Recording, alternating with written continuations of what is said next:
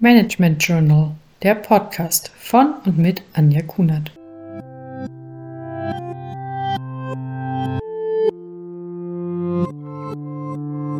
Hallo, ich freue mich, dass Sie eingeschaltet haben. In dieser Podcast-Folge werde ich besprechen, wie Menschen ohne Weisungsbefugnis erfolgreich geführt werden können. Es wird darum gehen, auf welche Punkte in der Führung besonders geachtet werden muss und welche Eigenschaften und Fähigkeiten die Führungskraft benötigt, damit das Führen zum Erfolg wird. In einer früheren Folge habe ich bereits über den Unterschied von disziplinarischem und fachlichem Führen gesprochen. Bei beiden diesen Führungsarten gibt es eine gewisse Weisungsbefugnis.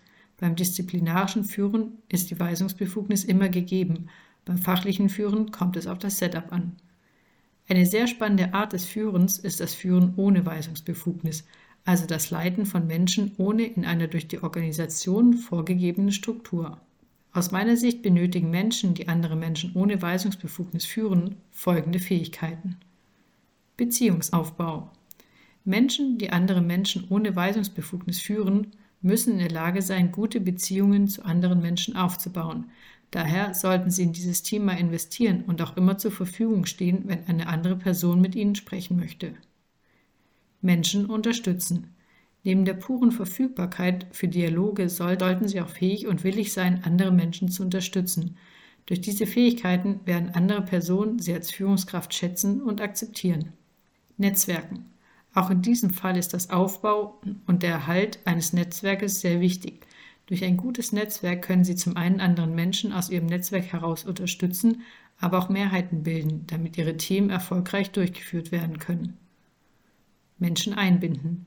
Wenn Sie bereit sind, Ihre Ideen mit anderen Menschen zu teilen und diese mit einzubinden, wird das dafür sorgen, dass Sie als Führungspersönlichkeit gesehen werden.